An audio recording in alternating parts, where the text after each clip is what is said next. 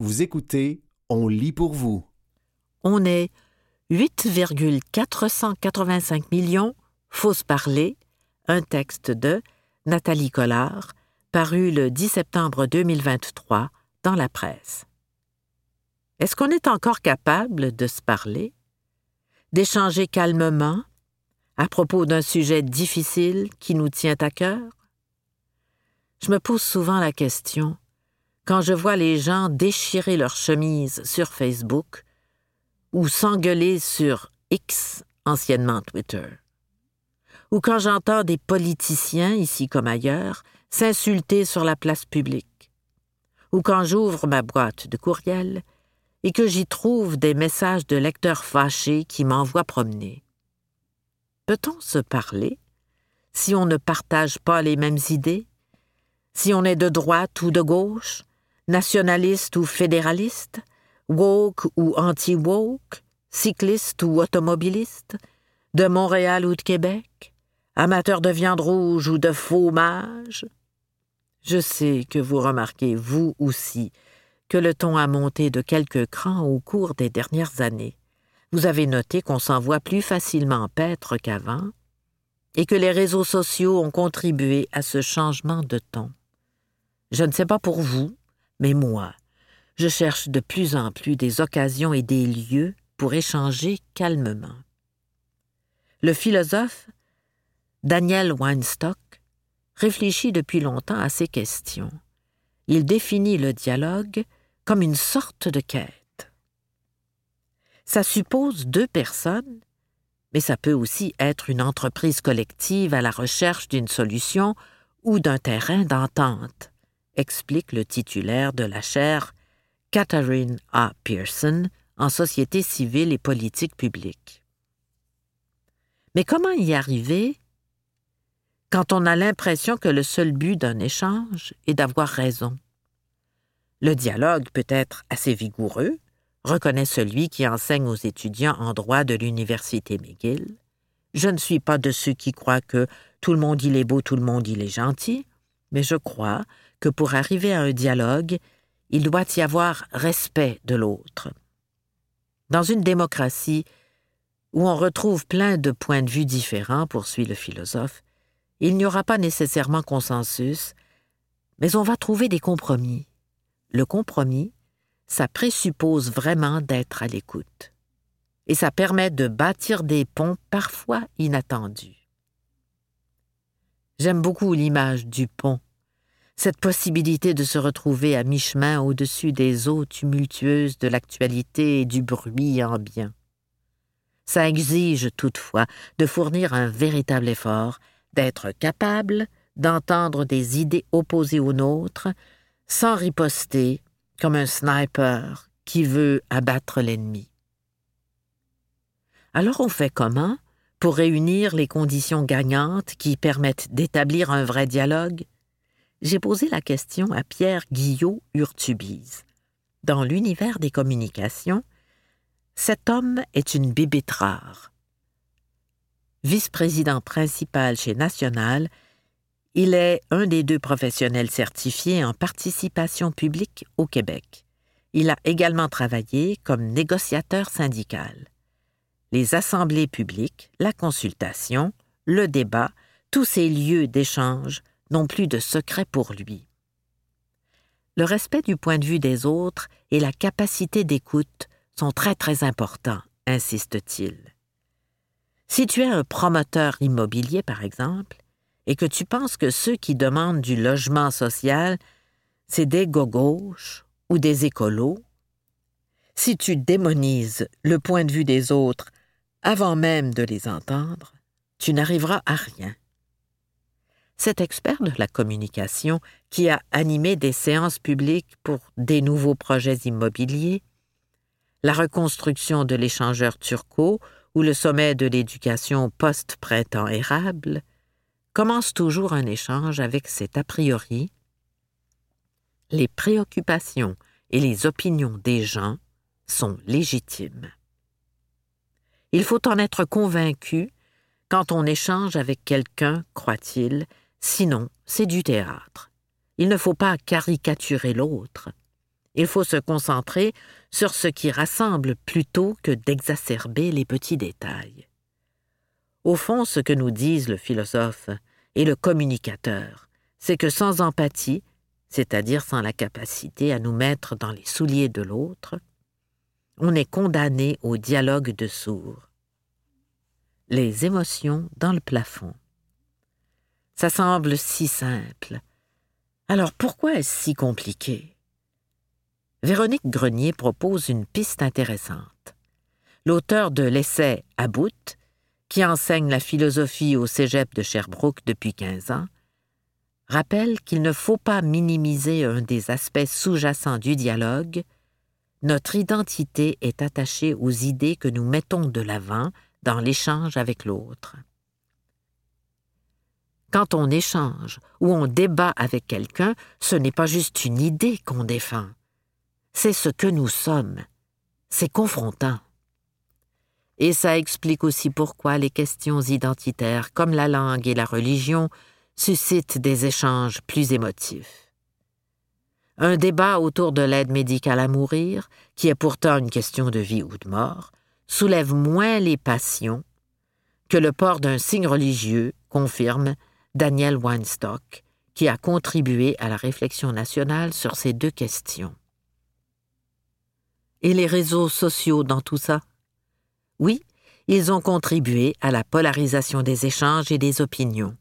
Ils ont créé des chambres d'écho, des bulles où on se retrouve en présence de gens qui pensent comme nous. Pierre Guillot Urtubise rappelle toutefois une vérité qu'on a tendance à oublier. Quand les gens sont dans la même pièce, ils sont beaucoup plus posés. D'où l'importance de réinvestir les lieux d'échange dont on a été privé durant la pandémie, comme les cafés, les rencontres de famille et d'amis. On a passé deux ans chacun chez soi, souligne Daniel Weinstock. Il est temps de se retrouver face à face. Je crois beaucoup à l'idée qu'une partie du débat doit être un débat incarné avec une personne en face de nous, que ce soit sur un plateau de télévision ou dans une salle de classe. C'est une chose de déblatérer sur les réseaux sociaux où on peut dire n'importe quoi, mais quand on a une personne devant soi et qu'on la voit réagir à nos propos, c'est autre chose. Se parler, ça s'apprend. Véronique Grenier croit pour sa part qu'il nous manque des outils pour mieux discuter. Non, les réseaux sociaux, ce n'est pas optimal pour échanger, mais je me demande si la violence qu'on observe ne vient pas avec la démocratisation de la parole. Ce n'est pas tout le monde qui peut s'exprimer par écrit. Il y a une notion de pouvoir là-dedans. Faire taire l'autre, c'est forcer le repli, et je crains que ça n'alimente l'anti-intellectualisme. Toucher. Il faut apprendre à mieux débattre, à dialoguer, plutôt qu'à monologuer chacun de son côté.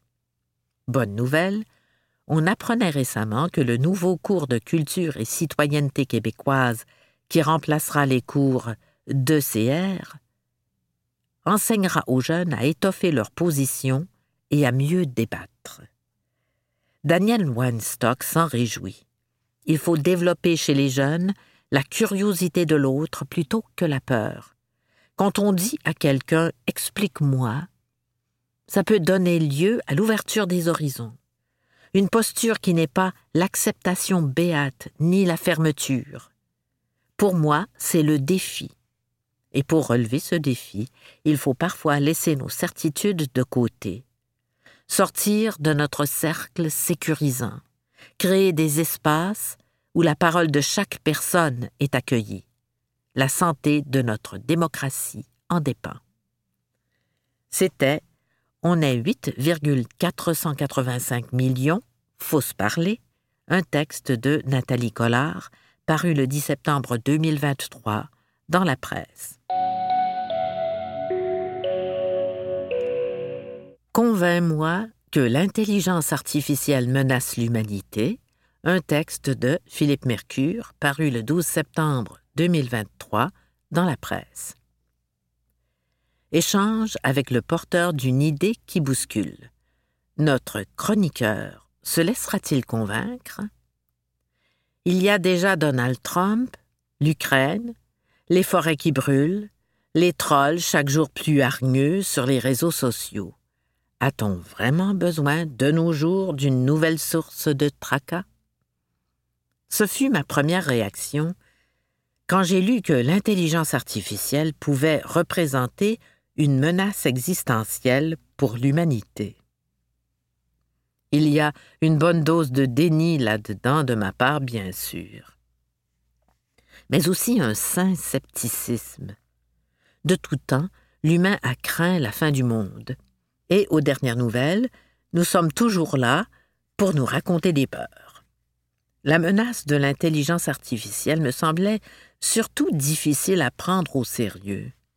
Ces algorithmes qui peinent à nous suggérer des recommandations pertinentes sur Netflix, ceux-là même qui nous font rire par leur maladresse sur Chat GPT. Il faudrait maintenant avoir peur de ça. C'est donc en sifflant du REM, si c'est la fin du monde tel qu'on le connaît, je me sens très bien, merci, que je me suis rendu chez Joshua Bengio. Disons qu'on n'y va pas pour se faire remonter le moral. Le chercheur québécois, l'un des pères de l'intelligence artificielle, agite des drapeaux rouges depuis plusieurs mois. Il craint que les avancées scientifiques auxquelles il a contribué se retournent maintenant contre nous. Cet été, il s'est rendu devant le Sénat américain pour sonner l'alarme. La veille de notre rencontre, il en avait encore discuté avec Antonio Guterres, secrétaire général de l'ONU, en tant que membre d'un nouveau comité sur la question. Je voulais comprendre concrètement ce qui pourrait mal tourner avec ce qu'on appelle l'IA pour intelligence artificielle. J'ai été servi en scénario catastrophe. Mais Joshua Benjo est un prophète de malheur, aussi intelligent qu'humaniste. Il évoque le pire de façon posée, souvent même avec le sourire. On comprend rapidement que son objectif n'est pas de faire peur au monde. Ses propos sont un appel à l'action. Il plaide pour un encadrement de la recherche. Les dégâts pourraient être tellement grands que même s'il y a des incertitudes sur les scénarios, il faut y réfléchir dès maintenant, insiste M. Bengio. Le premier spectre qui nous guette est facile à comprendre, c'est le risque que l'intelligence artificielle soit détournée à de mauvaises fins. Pour l'instant, quelqu'un qui demanderait à ChatGPT comment fabriquer la bombe la plus meurtrière possible avec du matériel facilement accessible, heurterait un mur, les concepteurs ont mis des garde-fous. Les gens ont toutefois réalisé au cours des derniers mois qu'il est assez facile de contourner les garde-fous. Et dans un an, deux ans, trois ans, on peut penser que les systèmes pourront aider les gens qui veulent faire du mal de plusieurs manières, dit M. Benjo le chercheur a lui-même utilisé l'intelligence artificielle pour aider à la conception de nouveaux médicaments. Il fait remarquer qu'on pourrait faire de même pour élaborer des virus ou des armes chimiques. Plus récemment, M. Bengio a commencé à réfléchir au déséquilibre qui pourrait survenir si des pays, des individus ou des entreprises avaient accès à des outils d'intelligence artificielle plus performants que les autres. Aujourd'hui, tu peux aller sur l'Internet et acheter et vendre des actions. Si l'IA devient meilleure que les humains à ça, elle pourrait faire beaucoup d'argent. Et l'argent achète tout dans notre monde, illustre-t-il. L'IA pourrait aussi manipuler l'être humain. Chat GPT sait déjà si bien nous imiter qu'il est devenu pratiquement impossible de savoir si c'est une machine ou un humain qui interagit avec nous. M. Bendio évoque le scénario où l'intelligence artificielle serait utilisée pour créer des milliers de faux comptes sur les réseaux sociaux et influencer l'opinion publique.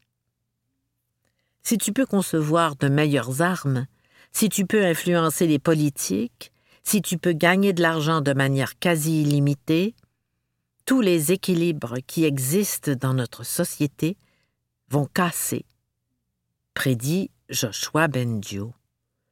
Vous écoutez Convainc-moi que l'intelligence artificielle menace l'humanité, un texte de Philippe Mercure paru le 12 septembre 2023 dans la presse. Vous commencez à avoir froid dans le dos? Attachez votre tuque. Il y a un pire danger que celui-là, annonce M. Benjo. Avertissement on plonge ici en pleine science-fiction. Mais Joshua Benjo estime qu'on ne peut exclure la possibilité que l'intelligence artificielle acquiert un désir d'auto-préservation et se mette à agir pour ses propres intérêts au détriment de ceux des humains. Il y a des chercheurs qui pensent que cette volonté pourrait arriver spontanément, sans qu'on la mette délibérément dans la machine, dit-il. Je ne peux pas affirmer avec certitude que ça va se passer comme ça, mais je suis très capable d'affirmer qu'il va y avoir un bozo quelque part qui va dire à la machine Occupe-toi de toi, préserve-toi. M. Benjo explique que l'IA a des avantages sur les systèmes biologiques que nous sommes. Elle évolue plus rapidement, et les machines peuvent digérer et échanger entre elles infiniment plus d'informations que les humains peuvent le faire par le langage ou l'écriture. Comme l'intelligence artificielle est déjà capable d'écrire du code informatique, elle peut exécuter toutes sortes de tâches. Mais ces machines fonctionnent toujours bien à l'électricité. Ne pourrait-on pas simplement tirer la plug en cas de problème? La question est naïve. Mais à ce point de l'entrevue, j'avais besoin de me raccrocher à quelque chose. Imaginons une machine qui veut se préserver, répond le professeur Benjo. Si elle raisonne un peu, elle va se rendre compte qu'un humain pourrait effectivement la débrancher. Que fera-t-elle? Elle pourrait se dupliquer sur d'autres machines, et comme elle ne veut pas qu'on la trouve, elle pourrait le faire en se cachant. Non, ce n'est pas rassurant. Joshua Benjo a lui-même commencé à s'inquiéter le jour où il a essayé ChatGPT. ChatGPT est tellement plus compétent que ce à quoi j'avais accès à l'université, explique-t-il. Et tout ça sans progrès scientifique. C'est juste une question de puissance de calcul. Ça m'a fait réaliser qu'on est plus proche du but que je ne le pensais.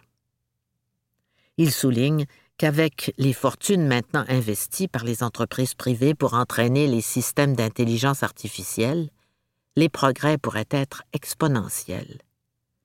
En tant que précurseur de l'IA, Joshua Benjo s'avoue torturé. Il est douloureux de penser que nous avons peut-être contribué à quelque chose qui pourrait être grandement destructeur, écrivait-il récemment sur son blog, disant penser au monde qu'il lèguera à son petit-fils de vingt mois.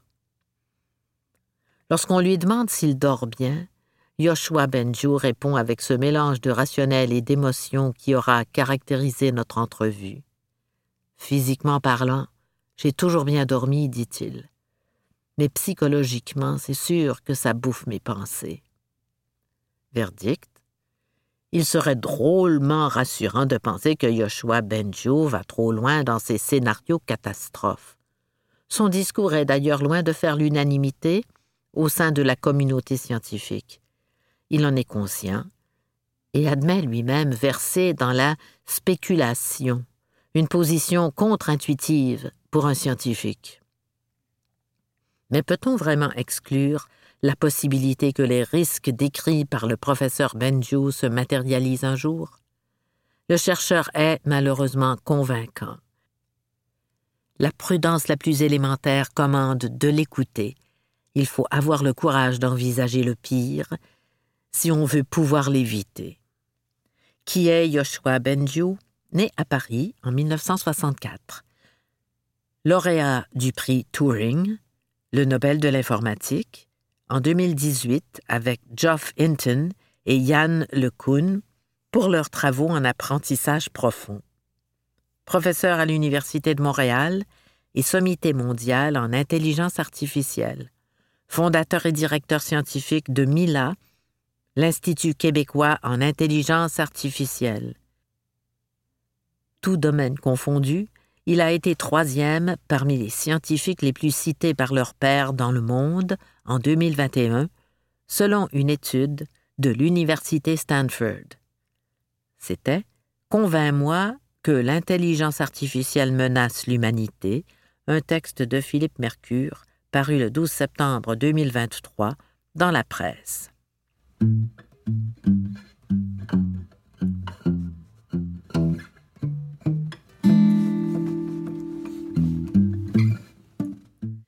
Ces salauds qu'on libère sans procès, un texte de Stéphanie Gramont, paru le 14 septembre 2023 dans la presse. Révoltant. Le terme n'est pas trop fort pour dénoncer la vague d'arrêt du processus judiciaire qui permet à des agresseurs sexuels ou à des batteurs de femmes d'être libérés sans aucune forme de procès. Le coupable? Notre système de justice qui ne réussit pas à traiter les dossiers dans les délais acceptables établis par la Cour suprême en 2016 dans l'arrêt Jordan, soit 18 mois à la Cour du Québec et 30 mois à la Cour supérieure. Que des méga-procès ultra complexes s'enlisent sous leur propre poids, comme on l'a vu dans le passé, était déjà désolant. Personne n'a envie de voir des Hells Angels accusés de meurtre se retrouver libres comme l'air. Mais que l'ensemble du système de justice soit aujourd'hui au bord du point de rupture est encore plus préoccupant. Et que des femmes qui ont puisé dans leur réserve de courage pour dénoncer leur agresseur se retrouvent abandonnées par le système a un goût particulièrement amer le directeur des poursuites criminelles et pénales, des PCP, a abandonné 165 poursuites entre le 1er mars et le 31 août à travers le Québec, mais principalement dans le district judiciaire d'Abitibi. Cela inclut 31 causes en matière de violence conjugale et sexuelle. C'est un revers pour le mouvement hashtag moi aussi qui avait poussé Québec à mieux accompagner les victimes d'agressions sexuelles, ce qui a culminé par la mise en place de tribunaux spécialisés en matière de violences sexuelles et conjugales l'année dernière. Mais à quoi servent tous ces beaux efforts si les procédures finissent par avorter à cause des délais? L'arrêt Jordan devait être un électrochoc pour lutter contre la culture de complaisance à l'égard des délais qui s'était répandue dans les procès criminels. Cette manière de forcer les acteurs du système de justice à se conformer aux règles n'avait rien d'inusité. Les policiers en savent quelque chose. La preuve qu'ils récoltent sans respecter les droits de l'accusé est carrément exclue du procès en vertu de la charte canadienne. Cette mesure peut lever le cœur quand on voit des accusés libérés alors qu'ils auraient dû se retrouver derrière les barreaux. Mais il s'agit d'une arme de dissuasion efficace pour s'assurer que les policiers n'abusent pas de leur pouvoir. De la même manière, l'arrêt Jordan est un outil dissuasif qu'on voudrait appliquer seulement de façon exceptionnelle, ce qui n'est manifestement pas le cas aujourd'hui. Alors, que faire? Certains rêvent d'un assouplissement des critères de l'arrêt Jordan. Bonne chance. Même si la Cour suprême était très divisée lors de la décision, il est loin d'être évident qu'elle infirmerait sa propre décision après seulement sept ans, si elle était à nouveau saisie de la question. Et on voit mal le Parlement sortir la disposition de dérogation pour passer outre l'arrêt Jordan. Non, la vraie solution passe par un coup de barre du système de justice. Un réinvestissement est nécessaire dans le budget de la justice qui va fondre de 2% en 2023-2024 alors qu'il manque de personnel pour faire tourner la machine, alors que les greffiers mal payés quittent le navire. Au moins, le ministre de la Justice, Simon Jolin Barrette, a réussi à s'entendre avec la juge en chef de la Cour du Québec, ce qui permettra la nomination de quatorze juges. Sauf que l'argent ne réglera pas tout. Embaucher, c'est bien beau, mais on se retrouvera dans le même cul-de-sac si le système de justice ne se remet pas en question. Comment? D'abord en éliminant les procédures inefficaces et en optimisant les ressources. Par exemple, on pourrait confier davantage de responsabilités aux greffiers spéciaux afin de décharger les juges. Ensuite, en rendant plus techno les palais de justice où l'on perd un temps fou à chercher les dossiers papier. N'y aurait-il pas moyen d'accélérer le projet Lexius de numérisation des dossiers qui accuse du retard? Enfin, en déjudiciarisant plusieurs problèmes sociaux touchant des clientèles vulnérables qui se retrouvent en cours à répétition pour des délits qui ne menacent pas la sécurité publique, comme voler de la nourriture à l'épicerie ou boire de l'alcool dans un parc. Le problème est de taille. Les tribunaux sont accaparés par cinq types d'infractions vol, conduite avec facultés affaiblies, défaut de se conformer à une ordonnance du tribunal, voie de fait simple et manquement aux conditions de probation. Ces infractions représentent presque la moitié, 47% de toutes les causes, selon Statistique Canada. Libérons les juges de ces cas qui peuvent être mieux traités autrement. On pense à la justice alternative ou à la déjudiciarisation pure et simple de cas mineurs. Cela laissera le temps aux juges de se concentrer sur l'essentiel, à commencer par les meurtriers et les agresseurs. Ceux qui tirent à boulet rouge sur l'arrêt Jordan se trompent de cible. C'est le système de justice qui doit être réformé. La position de la presse. L'argent ne réglera pas tout, le système de justice embourbé dans les délais doit se remettre en question s'il ne veut pas perdre la confiance du public. C'était Ces salauds qu'on libère sans procès, un texte de Stéphanie Gramont, paru le 14 septembre 2023 dans la presse.